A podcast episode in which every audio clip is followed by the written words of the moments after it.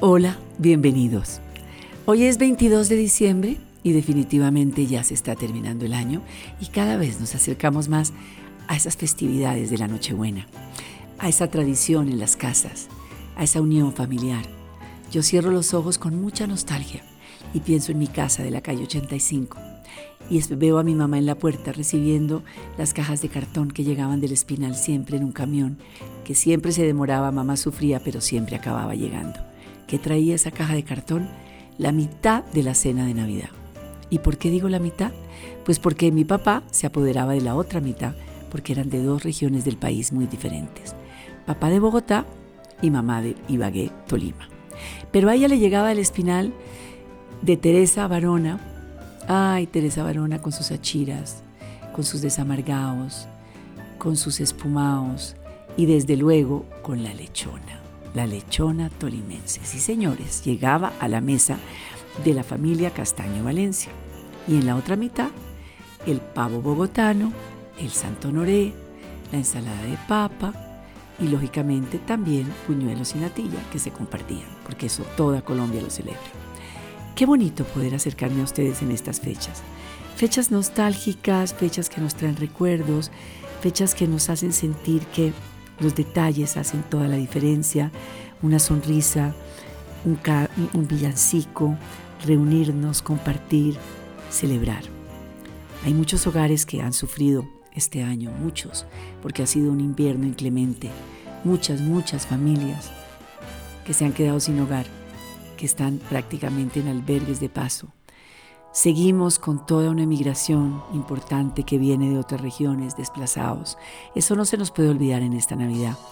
Y lo digo porque todo el año he hablado mucho de la importancia de entender la palabra moda sostenible, moda reciclable, moda que no le haga daño al planeta. Bueno, pues hoy quiero hablarles de moda que ayude a los demás. Abramos ese closet. Yo siempre les he dicho que todo empieza en el closet. Abramos nuestro closet y hagamos nuestras compras ahí. Primero, para brillar. Busquemos todo eso vintage que tenemos, topsitos de lentejuelas, faldas de brillo, transparencias y usémoslos de día. Yo sé que seguramente en las semanas pasadas vieron en mi Instagram cómo les mandaba mensajes cool de usar el brillo para el día y para la noche. Bueno, pues reciclen, no salgan a comprar por comprar y hagan a un ladito lo que no usaron definitivamente en el 2022 y compártanlo. Hay mucha gente que lo necesita. Hay mucha gente que va a sonreír con una blusa linda, con una falda, con unos jeans, con unas botas. Es el momento de compartir y hacemos así que esa línea circular, esa línea naranja, se active, brille más en este diciembre, en esta Nochebuena. ¿Qué es la moda? ¿Qué ha sido la moda para mí en estos celebración de 100 capítulos? Ya vamos en el 102 hoy con ustedes celebrar la, el futuro, el pasado y el presente de la historia en general de los seres humanos, porque la moda es la que nos viste. Y por eso este podcast se llama La moda es más fuerte que todo, porque es la que nos genera autoestima, es la que nos hace soñar, es la herramienta que nos, que nos manda al exterior nuestra personalidad, es muchas veces el primer detonante de comunicación cuando entramos a una sala, a un lugar, a un salón, a un edificio a, presentar un proyecto. Si escogimos el rojo, habla primero que nosotras mismas, porque el color es el lenguaje en la moda. Desde luego que la moda pasa, pero vienen otras y otras y otras, porque es un reloj cíclico que se reinventa. ¿Qué ha pasado en el 2022? Muchas cosas. Han muerto diseñadores, han renunciado otros y han bajado los brazos otros también.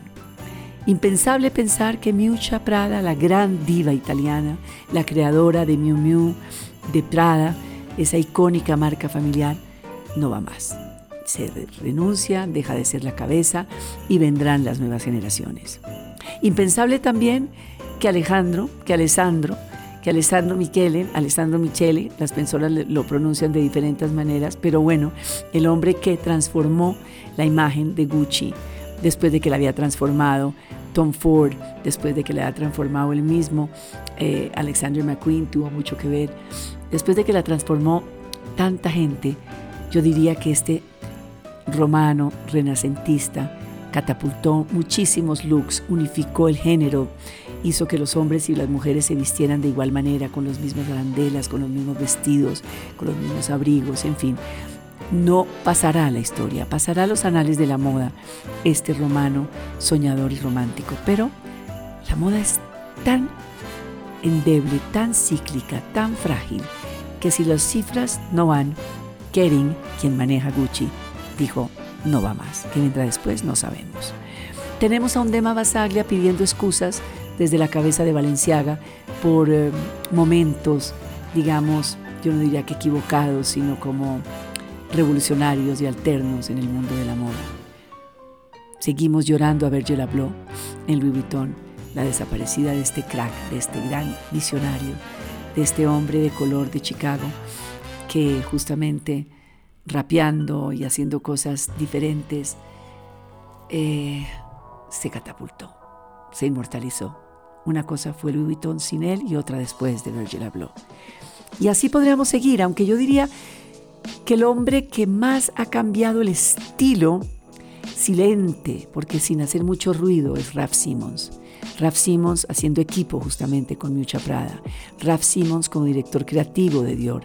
Raf Simons con su, con su línea masculina. Raf Simons desde luego con Calvin Klein. También baja las armas, baja los brazos y se retira.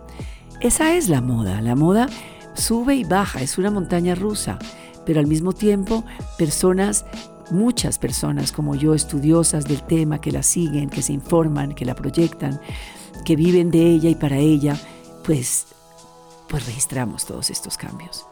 Hoy, a dos días de Nochebuena y de Navidad, solo me queda darles las gracias a todas esas marcas que confiaron en mí para poder yo hacer la imagen con ellas, divertirme con ellas, proyectarme con ellas. De eso se trata eh, la mercadotecnia de la moda, de asumir riesgos contratándome y viendo cómo les va conmigo y espero que el 2022 haya sido un año como para mí lo fue exitoso con su marca.